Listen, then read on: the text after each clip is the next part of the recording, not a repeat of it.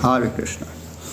So we are hearing today Bhagavad Gita, chapter 13, verse 22. I repeat the translation. The living entity in material nature thus follows the ways of life, enjoying the three modes of nature. This is due to his association with that material nature. Thus he meets with good and evil amongst various species. So this being the last day of the year, and uh, since I think many of you have heard summaries of the past year, 2023, uh, maybe I allude to some of what happened this year. Um, this year was not such a nice year. We had two wars that are still going on. We had a big earthquake in Turkey and Syria with 65,000 people killed. And uh, the, Amazon, Amazon River, for the first time ever in history, dried up. How can one imagine the Amazon basin, you know, which, which is known for that so much rain and uh, moisture, dried up. it's unheard of. So uh, this year again made us very conscious of, of the, the difficulties of material life. And um, this um, verse of Bhagavad Gita gives the explanation why these things happen. Um, it, it is explained by Sri Krishna himself. This is due to the association of the living entity with material nature. And since the living entity is associating with material nature, he naturally meets with good and evil amongst various species. Of course, uh, on an individual level, we may have also have nice experiences, uh, and so, so, mixed, and some also bad experiences. Uh, but this is not, according to Bhagavad Gita, this is natural. Uh, even in the very beginning, Krishna says in the second chapter, Matrash Parshasti Kaunteya Sitosna Sukha Dukkada Agamapaino Anitya Stangstitikshas Bharata. Krishna says one must tolerate the happiness and distress just as one tolerates the seasonal changes. One should not become disturbed by these things because all these things are anitya or they are not eternal, they are temporary. Everything is, is temporary, it'll go by. Happiness comes, happiness will go by. Uh, distress comes, distress will go by. And uh, it is just like summer and winter season. No human being can change summer and winter season although through uh, technical advancement we are almost turning the winter into fall, it's not getting cold anymore. Uh, but this is seen as a mistake. Everybody agrees that the warm winters that we have nowadays are due to human mismanagement, human, humans making mistakes. So this will happen, and we have to tolerate. And there will not be any time, even in the future, when we can stop the change of happiness into stress. There will never be any time. Uh, the ideal of technology is that once, when we have become very good at, at technolo technological advancement, all miseries will stop, stop. But uh, Bhagavad Gita says, no, uh, happiness and distress will always come. Even in the eighth chapter, Krishna explains Punarvatino Ajano Mamupetya Tukanteya Punar Janma. He says, from the lowest planet up to the highest planet in this material world, all are places of suffering where repeated birth and death take place. Krishna says, only one who comes to my abode, he will not experience birth and death again. So we are trying, although this earthly planet in the Vedic cosmology is uh, said to be uh, uh, medium, intermediate planets, middle planetary system. Vedic cosmology speaks of uh, 13 planetary systems, out of which the earthly planets, um, one of which we live on, are in the middle. So in the higher planets, there's all, everybody is happy. Suffering is practically speaking absent. And in the uh, lower planets, uh, everybody is unhappy. The, the very lowest planets of the universe, they're called the hellish planets, uh, planets of punishment. You've heard about hell, uh, it's not a nice place. And the heavenly, heavenly planets are places of reward um, for certain activities that people have uh, done. But nowhere in this world will this change of happiness and distress be absent. Uh, this world is even known also as Martya Loka, especially the medium planets, we are called earthly planet, called Martya Loka. Why? Because death is, death is very present. Uh, birth and death are natural on all planets, but in Martya Loka, death is very pre present, very much present. Every, everybody is very much conscious of death, especially in this Kali Yuga. In this Kali Yuga, especially because lifespan is shortened. Now you may say, in the West, lifespan is not shortened, it's actually extending. Uh, we're becoming older every 10 years. We, are, we can live one more year. Um, but uh, only in the, in the developed countries. If you only go back, say, 100 years, people would live 50 years only. If you go back 200 years, people would live 40 years only on an average. So by artificial technological advancement, we're becoming a little older in the developed countries nowadays. But in general, especially in Kali Yuga, the, li the lifespan will gradually be decreasing. And everybody mourns about death. People are dying here, people are dying there. there. People are dying in earthquakes, uh, natural catastrophes, which are all increasing in Kali Yuga. All the perception of them is increasing in Kali Yuga, uh, reason being that people settle in, in, in places that were formerly earthquakes would happen unnoticed, for example. But also um, accidents are, are increasing, uh, so many accidents. Especially everything, whenever something happens anywhere on this planet, this is also symptom of Kali Yuga, it is spread by the news. Uh, uh, you have a little war somewhere in a place, uh, 8 kilometers by 40 kilometers, I won't even name the place.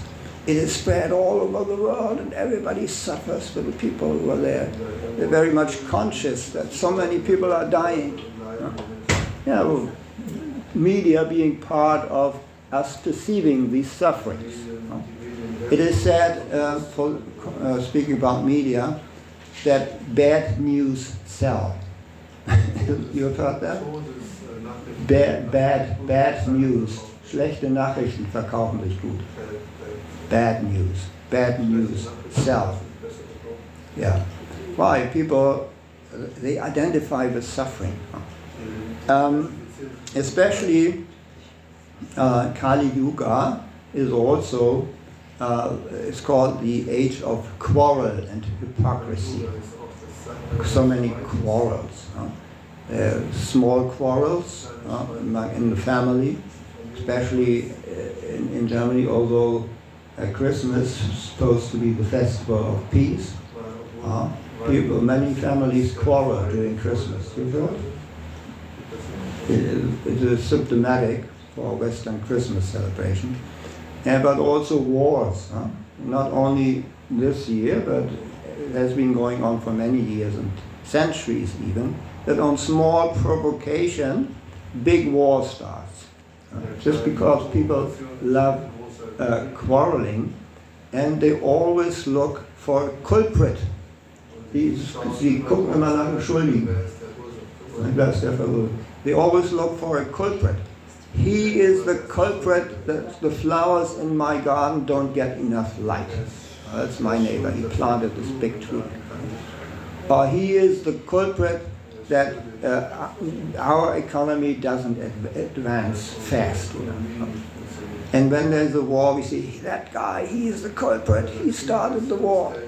If you go to that so-called culprit side, you ask the people, they ask, no, it's not him, it's the other side, they started the war. It's been going on for centuries. Uh, so uh, there's a very nice verse in Bhagavad Gita, chapter 3, verse 27. Uh, it says, uh, Ahankara vimudatma kartarham iti manyate. 327. Let me look up the verse. 327. Uh, I need to repeat this verse sometimes. 327. Prakriti kriyamanani gunai karmani sarvasaha ahankara vimudatma kartaham iti manyate. That's the Sanskrit.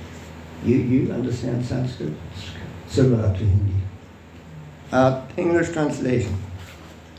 The spirit soul, bewildered by the influence of false ego, false ego, ahankara, thinks himself the doer of activities that are in actuality carried out by the three modes of material nature.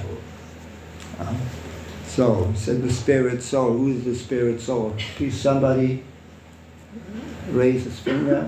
Who is the spirit soul? Uh, Misha. There's spirit soul. Spirit soul, Misha. is there for Lord is spiritual. Who is spirit soul amongst all of you? Who is spirit? Aha, Kripamala Devidasi. Her grace, Kripamala Devidasi. She is spirit soul. What is the spirit soul? You know what is spirit soul? Huh? You, you, you know what is spirit soul? Atma, also ich kam in HPS. At, Atma. Atma. Was drinnen ist. Yeah, Atma. True. ja, es ist, ist man tot. Yeah, Atma. We call it Jeev Atma. Uh, Atma means the self. Atma. Atma means the self. So self can be many things. And some many people, most people actually in this world think the self that's the body. huh? I am Indian, I'm German, I'm man, I'm woman. Uh, you look at your uh, at, at your uh, what, what, look, look look at your chest, you identify. Well, I s- seems to me that I'm a man. huh? if I were a woman, I would look different. So you identify. Okay, I'm a man. Why? Because you know. Well, I, mm, you know, my chest looks like this, and uh, I got got a moustache. Huh? Look into the mirror. Uh, I need to shave every day. Huh? That's why I'm I'm a man. Uh, one symptom. The ladies look at the mirror. No, no, no need to shave. Uh, I'm a woman. So, uh, my according to my body, my physique. huh? So, um, bewildered. So the spirit soul, but actually, I'm according to Bhagavad Gita, I'm uh, the self is not the body. Some people will think the self that's the mind. Uh, even some famous philosophers, so philosophers, Descartes, famous French philosopher, said, "I think, therefore I am." Myself is defined by my thinking. Many you will all experience, some of you when you sit at the computer at work, uh, you forget about everything. You forget about your body. You, you are only active in your mind. Right? You think only when you need to go to the toilet, you say, okay, why, why do I need to, the to go to the toilet? The body is actually only a disturbance to my thinking. It's an outward cover. then you're in the mental concept. Uh, and then there is a third level, which is called the spirit level or the Jivatma, the real self, the eternal self.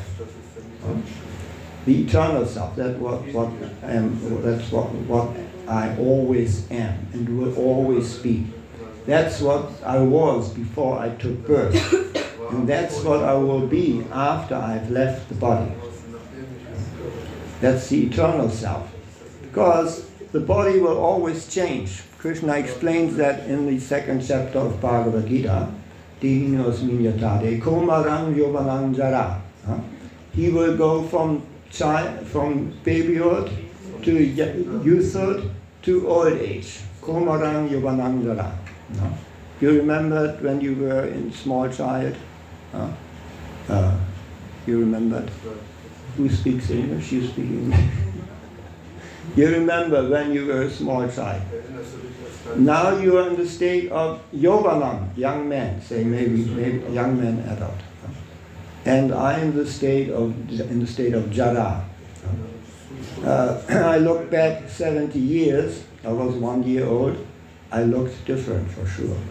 I can't recognize, you won't recognize me in the picture, my baby picture.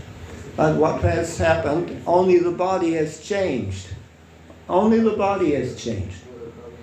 The body is always temporary. Bhagavad Gita says just like you change this body in one lifetime, at the time of death you will accept another body. So, uh, what about the mind? My mind was the same when I was one year old as now. Do I have the same mind? Let's say, okay, one year I didn't think much at all. Let's say I was 10 years. Huh? 61 years ago I was 10.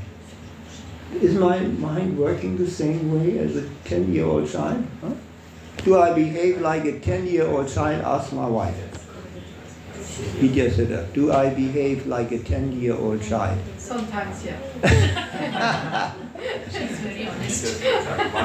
That, but mostly not, fortunately. I've learned a lot. Even now, my mind is different. We got, Hare Krishna, we got married uh, when my wife was 23. Uh, and now she's 61. Hare Krishna. So my wife has matured a lot since she was 23. This happened, fortunately it happens. You remember also when you, you were a little different, think when you were 23, Mataji beside you, your thinking was different, huh? You, you, you matured, huh? You, you're wiser now, huh? Uh, thinking, feeling, willing is different. So the mind also changes. Huh? Mind changes. Everything is tem- temporary. Then now comes the problem. Who am I? Am I a changing substance? Am I something, you know, just changing all the time, you know? Changing means, according to Bhagavad Gita, no real existence. Bhagavad Gita explains in the, in the second chapter that which is changing, according to the vision of the sages, is, is, not real. Only that what is eternal, that is real. So now comes, well, what is eternal according to Bhagavad Gita? It is the spirit soul. Now I asked my wife, she's 61. When we got married, she was 23. Nityasiddha, ah, were you still the same person? Were you the same person when you were 23? Look at the picture, obviously she looked very much different. I took pictures at that time of, I found her so beautiful. She had these long braids, you know. Ah, such beautiful braids. And now she doesn't have braids. Uh, so you can compare, looks different. What, what is the same person, please? It's not the body, it's not the same, the mind isn't the same. What's left? According to Bhagavad Gita, that is that identity which doesn't change. That's the Atma, Jivatma. And you can't see it, you can't smell it, you can't dry. Bhagavad Gita, Krishna explains. You can't dry it, the wind can't dry it, you can't cut it to pieces, uh, you can't moisten it in water.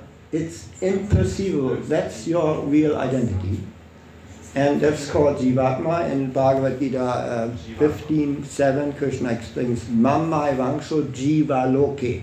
Jiva Loke, that is this Jiva Atma that we've been talking about. Um, Mama 15.7, I looked it up again, 15.7. Jiva Bhuta, he says, Jiva Bhuta Sanatana. These Jiva Bhuta means living entities in this world. They are eternal. And Mama Vangsha, they are my parts. Um, so, Mama Vangsha Jiva Jiva Bhuta Sanata, Mana Shastan Indriyani, Prakriti Stani. He says, again, I'm, I have the verse here, 15.7. Yes. The living entities in this conditioned world are my eternal fragmental parts, Krishna says. Due to conditioned life, Jiva Bhuta means conditioned life, they are struggling very hard to the six senses which include the mind. So there Krishna says, these living entities, they are eternal, they're my parts and parcels, and, uh, and but due to conditioned life, they are now in this world and they are conditioned. Conditioning means they're attached to material nature and they struggle very hard with the uh, six senses which include the mind. Six senses, eyes, or ears, nose, touch, taste, and six is the mind. So they struggle. That's why it said life's a struggle. Huh? And here in 327, Krishna says, um, the living entity as a struggle, what, how does it manifest? They are bewildered. They are bewildered by the influence of, of false ego, ahankara. Ahankara means I am the doer. Everybody thinks I am the doer. Whatever the body does, he says, that's me, that's my real self. I am the doer. I caused this war. Or uh, he caused this war. That's the false ego. Actually, nobody, no single person caused this war, or any quarrel for that matter. Um, uh, he's, what does Krishna explain? What is the cause? Um, thinks himself the doer of activities that are in actuality, in actuality carried out by the three modes of material nature. So why are these things happen? It is because of the interaction of the three modes of nature. Three modes of nature, sattva guna, raja guna, tama guna.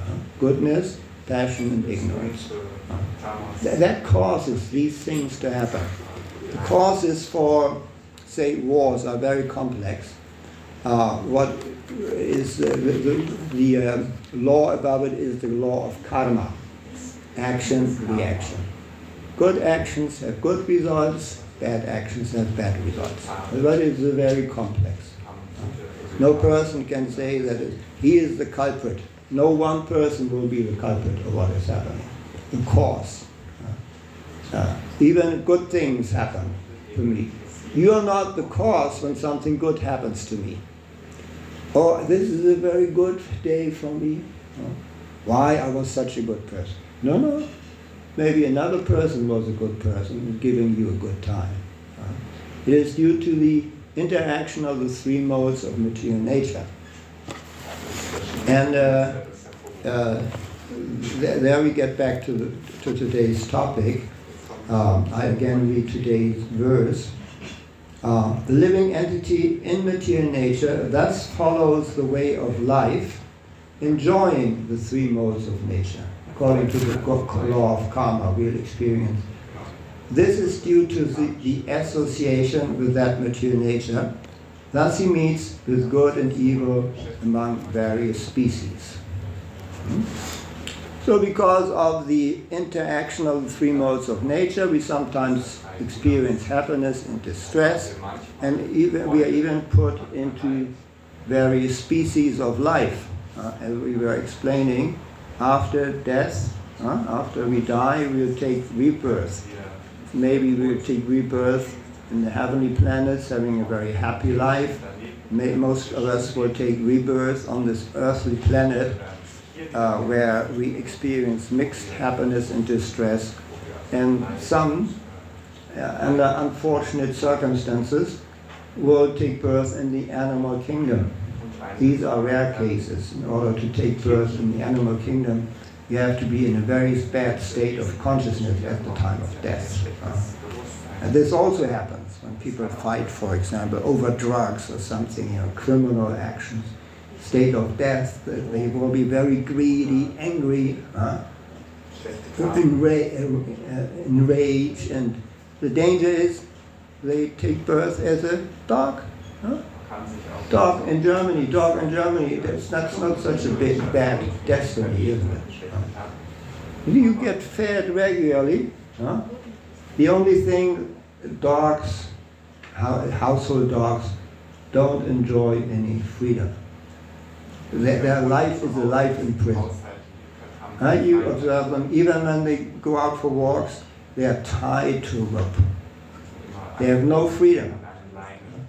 Why? The dog species in uh, Hinduism, you know, in uh, Sanatana Dharma, is a, uh, is a uh, punishment species. When it goes down, he can go take birth as a dog, as a punishment. Well, a dog in Germany is that he can sleep in the bed, but he's always tight, no freedom, like life in prison. Huh? And um, upward species are uh, the cows, for example. In the, in the evolutionary cycle, a cow will take birth as a human uh, being next life. Huh? And human being, when he gets further promoted, he can either be born in a better material situation on this planet or even on the higher planets. So this is all. This is how we meet good and evil in various species of life. so um, now we all want that next year becomes a good year, right? Should be very prosperous, nice year. And I picked out some verses uh, about the year.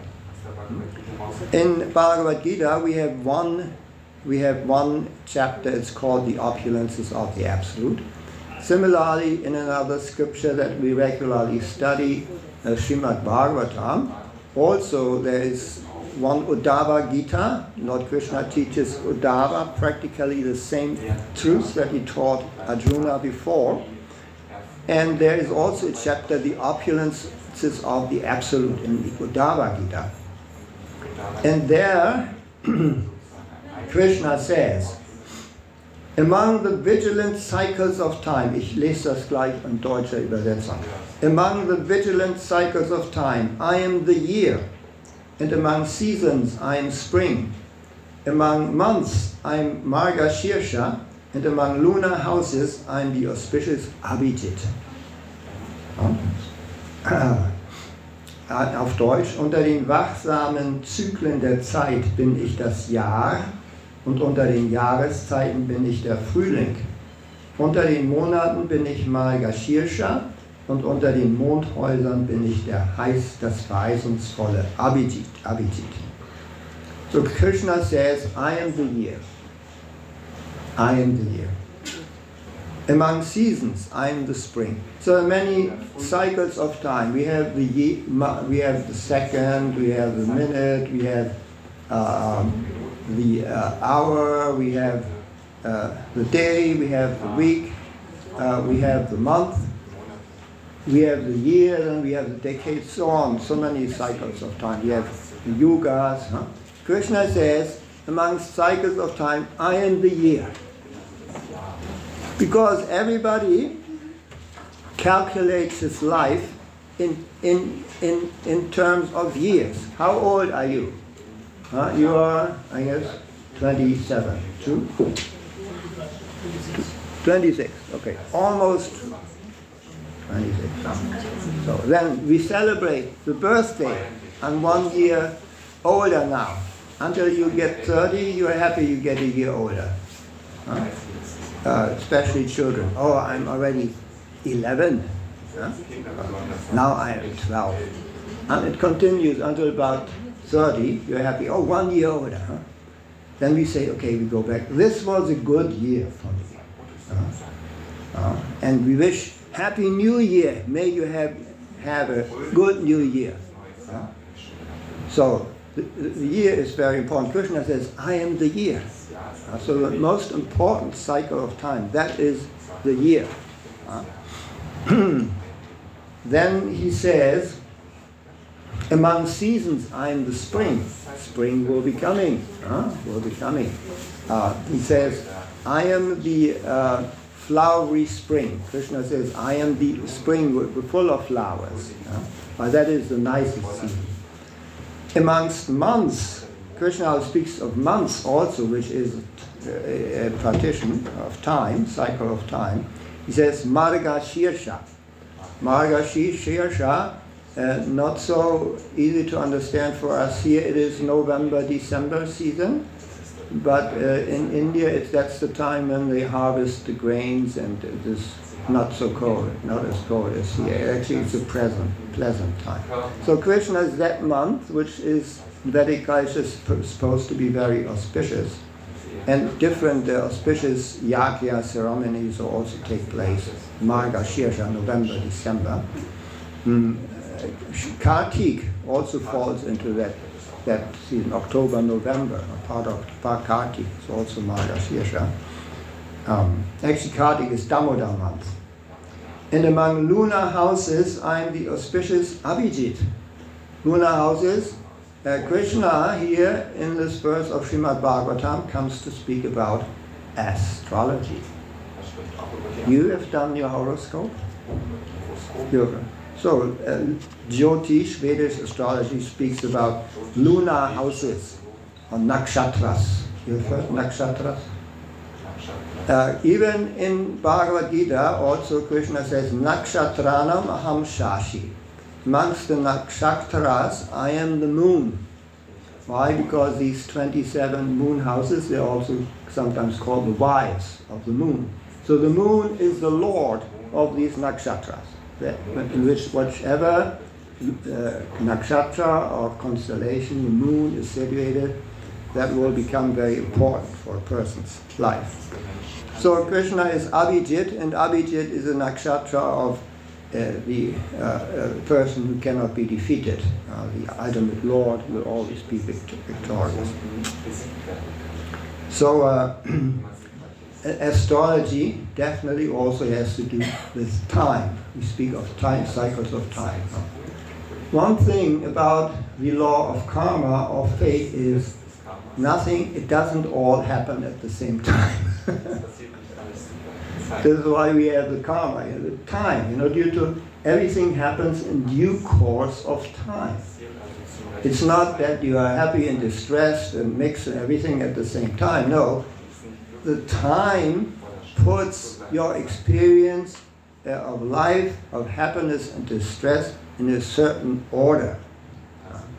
And there is the science of astrology where you can even see at what time you will experience happiness, at what time you will experience distress. So everything is put into order by the element of time. So, uh, Krishna already says I am the year. And then he also says here, next verse 11, 16, 28, among the ages, you have the ages, maybe you know Satya Yug, Dvapara Yug, uh, uh, Satya Yug, Treta Yug, Dvapara Yug, Kali Yug. Among these yugas, the ages, Krishna, he says, I am Satya Yug, obviously. The Satya Yuga is the nicest age because there in that Satya Yuga all moral qualities are fully developed, blossoming. Uh, the uh, truthfulness, uh, um, uh, renunciation, purity, and uh, mercifulness are there full-fledged in full flesh. And everybody's Paramahansa, we're all meditating on God. That's why Satya Yuga, or the golden age, is the best age. That age is Krishna.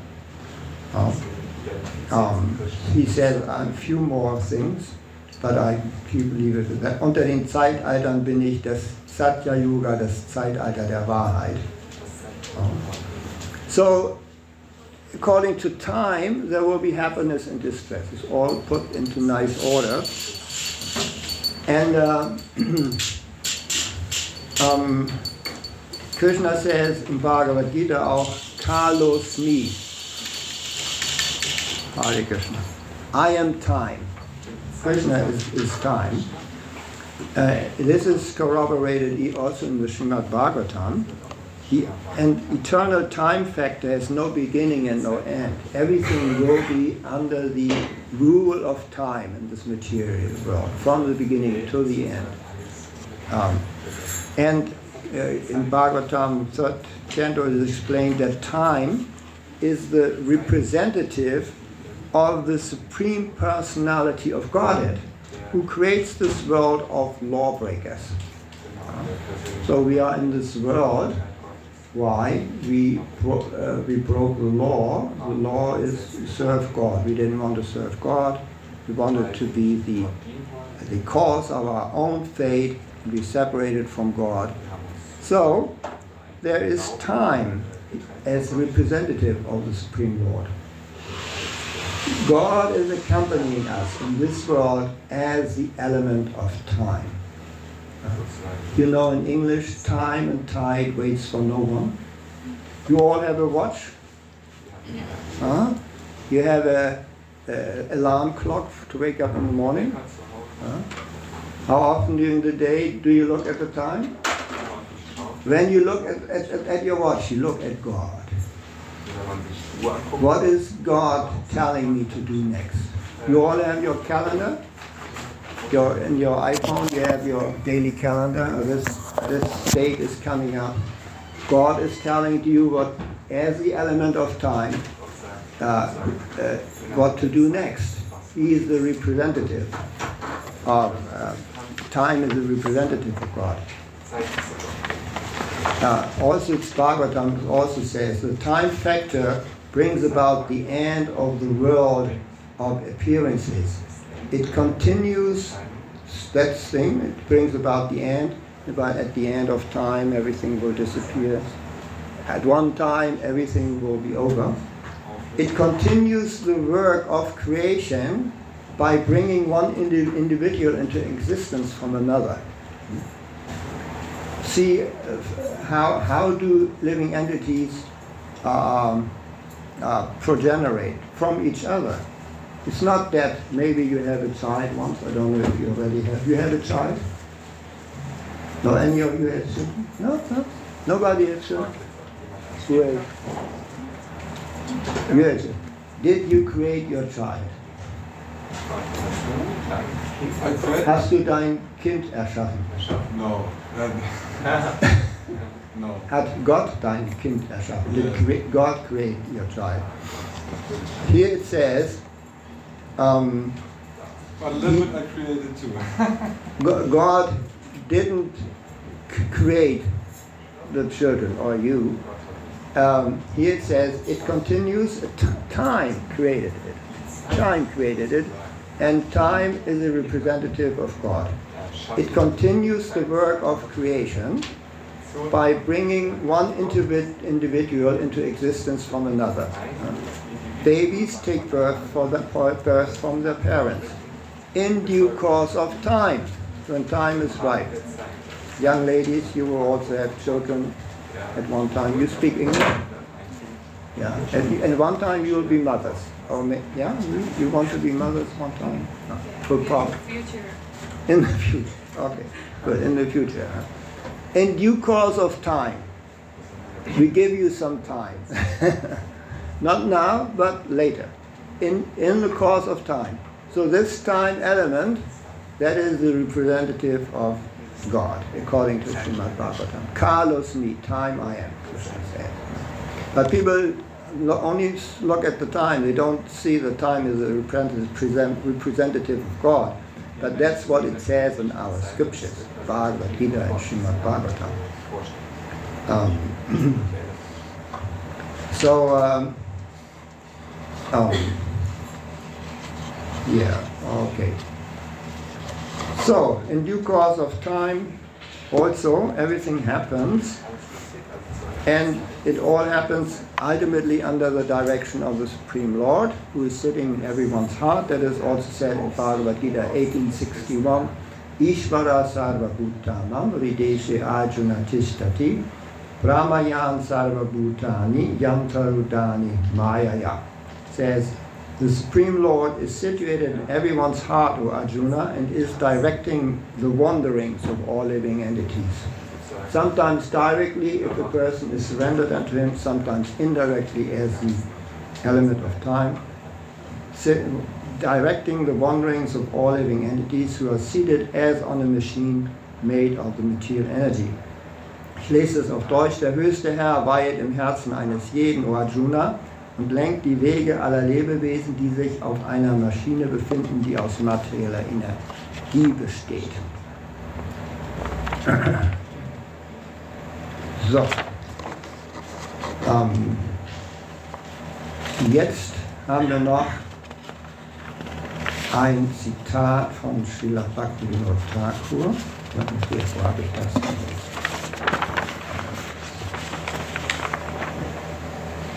Die Frage ist, was wünschen wir uns für das neue Jahr? Und, ah ja, hier, Srila Bhaktivinoda Thakur. You know Srila Bhaktivinoda Thakur? Who knows Srila Bhaktivinoda Thakur? You haven't come very much to our temple yet. There's a picture of him there picture on the right, that's Srila Bhaktivinoda Thakur.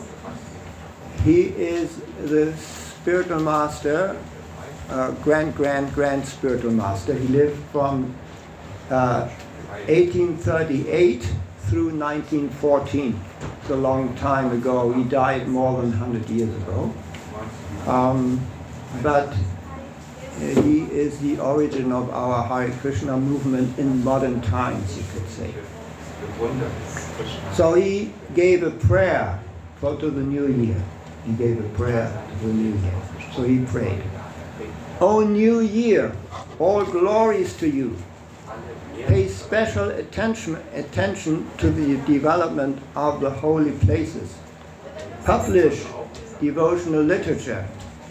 Satisfy the people of the world by distributing the Lord's holy names guide the living entities in such a way that they take to chanting the holy names of the Lord while cultivating pure devotional service. Ich auf Deutsch. O neues Jahr, alles Gute für dich. Schenke der Entwicklung von Sridham Mayapur besondere Aufmerksamkeit. Veröffentliche hingebungsvolle Literatur.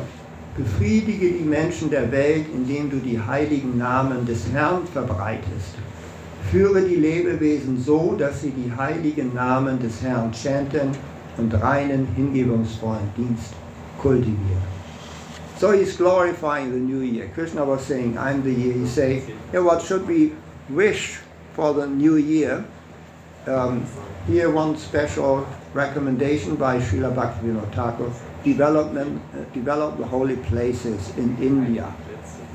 Especially Sridham Mayapur, that's the place where Sri Chaitanya Mahaprabhu appeared in the year 1487. There are many temples there now, and one big, huge temple is almost finished. It's over 108 meters high, largest uh, newly constructed temple in all of India. Publish devotional literature. Publish devotional literature also means distribute devotional literature. Misa, you heard verteile hingebungsvolle Literatur, Veröffentlichen, verteile hingebungsvolle. Satisfy the people of the world by distributing the holy name. Make the world happy. Why? Bhakti, how? Bhaktivinoda Thakur recommends give them the holy name of Krishna. Hare Krishna, Hare Krishna, Krishna Krishna, Hare Hare. Hare Rama, Hare Rama, Rama Rama, Hare Hare um, guide the living entities in such a way that they take to chanting the holy names of the Lord by cultivating pure devotion service. Recommend to them, chant the holy name and give them guidance. Hmm? This is, of course, you want to give guidance, you have to learned something yourself. We ourselves take the guidance from our spiritual masters. The founder of the Hare Krishna movement is His Divine Grace, A.C. Bhaktivedanta Swami Srila Prabhupada. And uh, he uh, died in, uh, left this world in 1977. But since there have been other successors, spiritual masters, and also teachers, so if possible, uh, give guidance, give spiritual guidance. First study uh, Bhagavad Gita as it is, and then teach Bhagavad Gita. That's a good thing to do. Huh? First, as I said before, giving guidance, one has to take guidance. So get immersed in the study of Krishna consciousness, and um, especially also chant the holy names.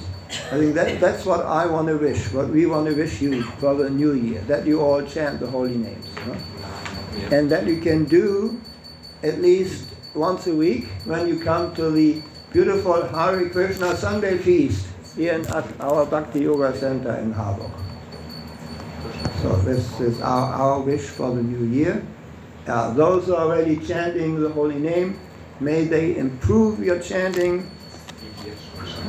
Uh, when one starts, one uh, it's, it's still difficult, may still be difficult to concentrate, but uh, when one continues, one will learn how to concentrate better on chanting the Hare Krishna mantra.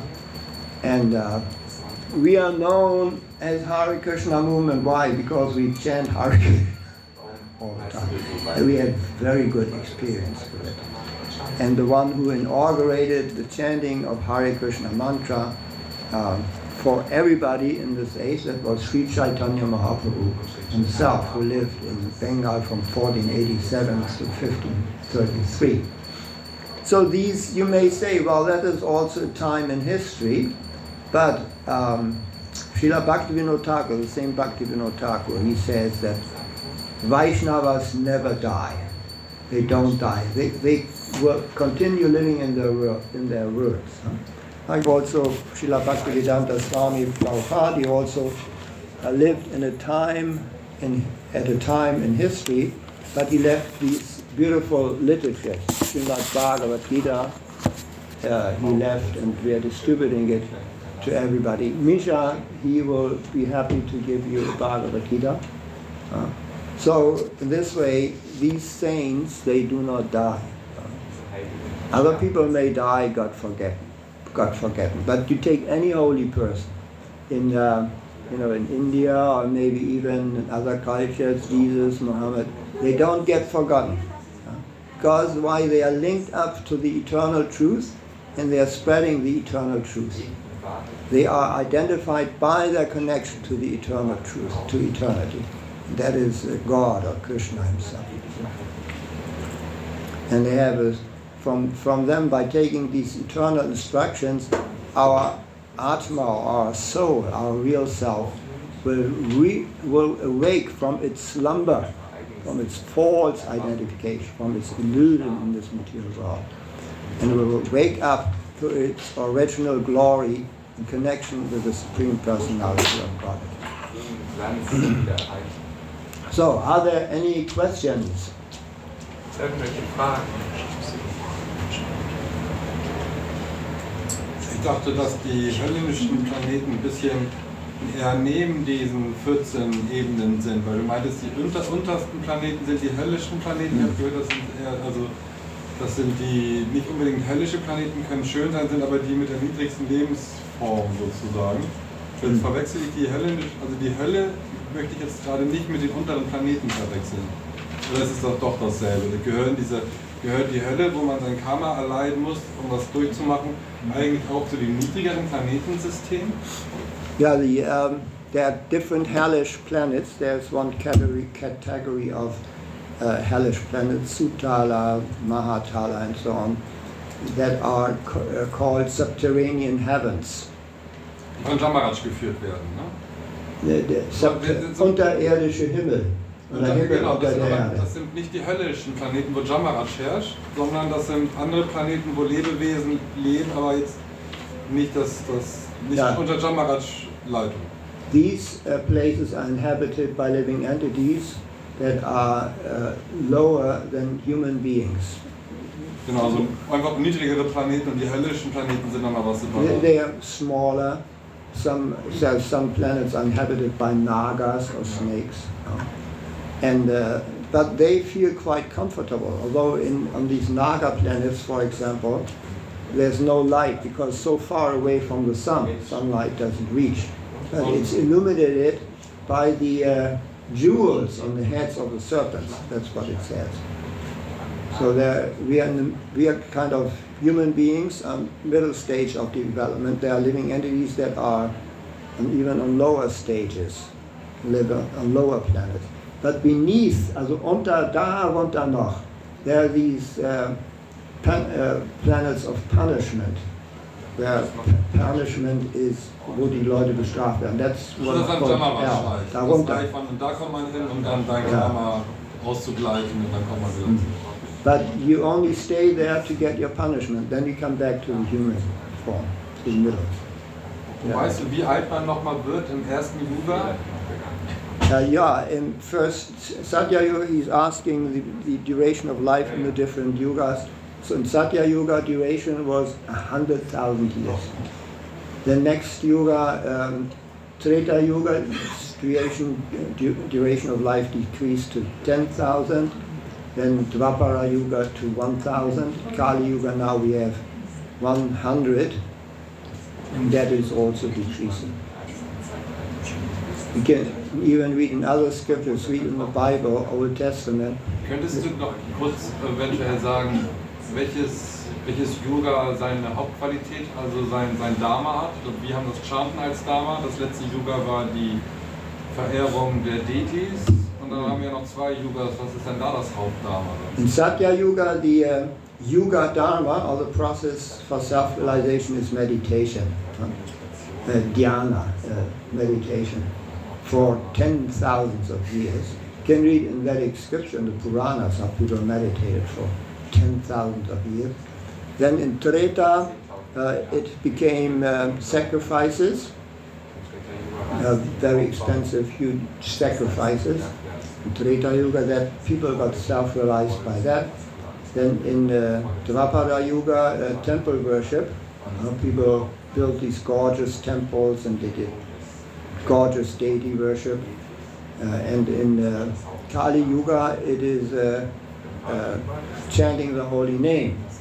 It doesn't mean that in Kali Yuga the other processes are not present, but not, they are not the main and most effective uh, uh, process of self-realization. The main and most effective process of self-realization in the Kali Yuga is chanting of the holy name of God. And that is very inexpensive and easy to perform. Uh, in Kali Yuga, uh, we have special concession. We can, uh, very simple and some, at the same time, very powerful process of self-realization is given. That is the chanting of the holy name. It doesn't mean that there are also deities. We have deity worship here, and uh, that Vedic yagyas are also being performed, and temple worship is there. But it's not the most uh, effective process of self-realization. See, in the West, even the churches are closing. You've heard, people don't go there anymore. Und noch eine zum Abschluss quasi ähm, für mein Verständnis. Wurde er jetzt von einem Krishna eingeweiht? Ist ähm, der, von der Parampara der erste noch wirklich ein direkter Krishna eingeweihter oder gab es da eigentlich mal so eine, so eine Lehrphase? I mean uh, Bhaktivinoda Thakur. Yeah, there was uh, in the history of our uh, moon, we, we, are, we a certain denomination within Hinduism huh? called Gaudiya Vaishnava. I think uh, Vaishnavas, Vaishnava denomination worshippers of Vishnu from Gauda Desh, which is Bengal. huh? And it is our main founder, um, the main person in our sampradaya or tradition or denomination is Sri Chaitanya Mahaprabhu. And it is true that his movement was forgotten about for, for about 200 years. So at the time that uh, Bhaktivinoda Thakur lived, gab es eine Lücke.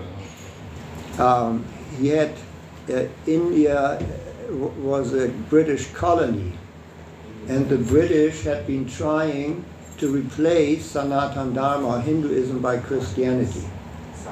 they were telling the Hindus that what you're doing is pure paganism, all superstition, and your scriptures are only fairy tales. And so Bhaktivinoda Thakur, he himself was a magistrate in the British government, and he had enjoyed Western education, actually.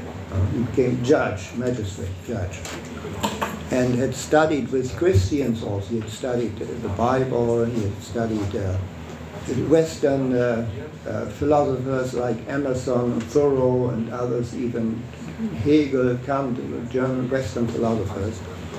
Uh, but um, he got a copy of the Srimad Bhagavatam in his hands.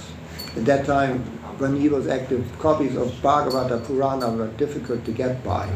And he studied the entire Srimad Bhagavatam from the first to the twelfth canto, and he said, This is so much deeper than any other knowledge I've studied from the West. And he, uh, he went on very systematically. Actually, he got initiated uh, into Vaishnava Sampradaya only at the age of 47. 48. So 47, 47. War da der Einfluss der, von Chaitanya noch zu spüren in irgendeiner Bewegung? Oder hat Yeah, the Lord Chaitanya movement was there. He got initiated by one Vipin Bihari Goswami. And there were, especially there were um, sadhus or babajis, you know, renunciants who stayed in holy places, did their meditation, and uh, but didn't preach. You know, they didn't explain what they knew to others. So Chaitanya Mahaprabhu, however, and his followers, they, they were preaching movement, you know. Chaitanya sent everybody out to explain um, Bhagavatam, Bhagavad Gita, everybody they could get, get a hold of.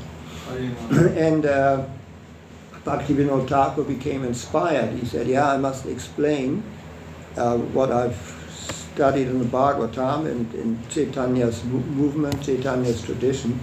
I must explain it even to the Westerners. It was a counter, uh, was a um, counter mission. You know, the, the Br- British tried to uh, proselytize in India, convert the Hindus into Christians, but they, no, we'll convert Christians into Hindus. And this is the idea with which His Divine Grace Bhaktivedanta Swami Prabhupada came to the West.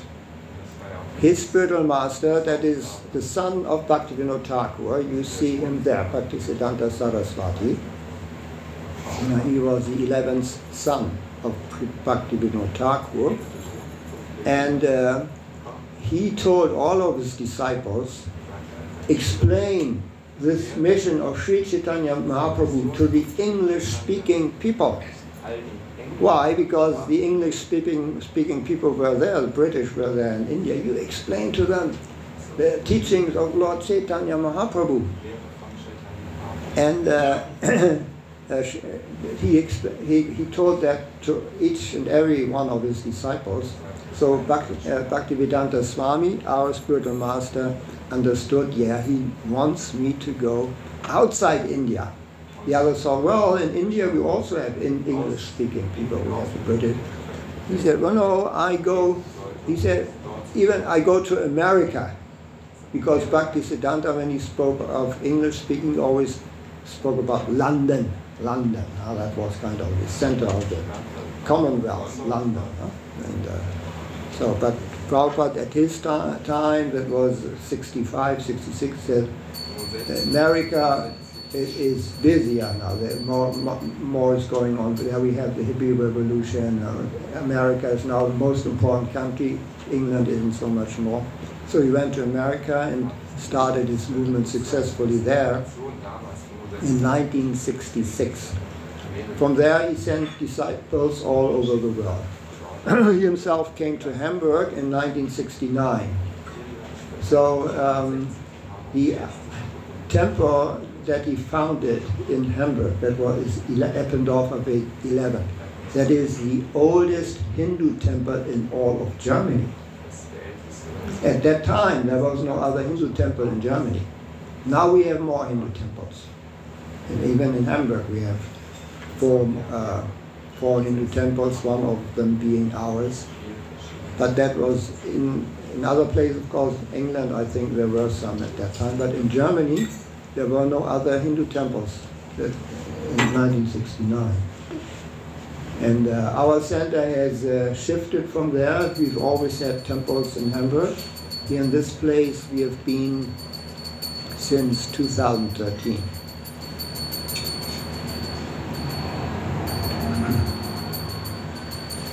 Yeah. Any other questions?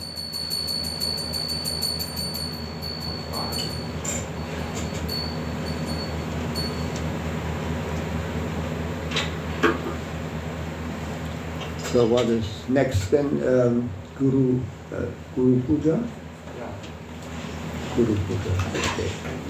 Now we next thing we do is we do the worship of our spiritual master. Um,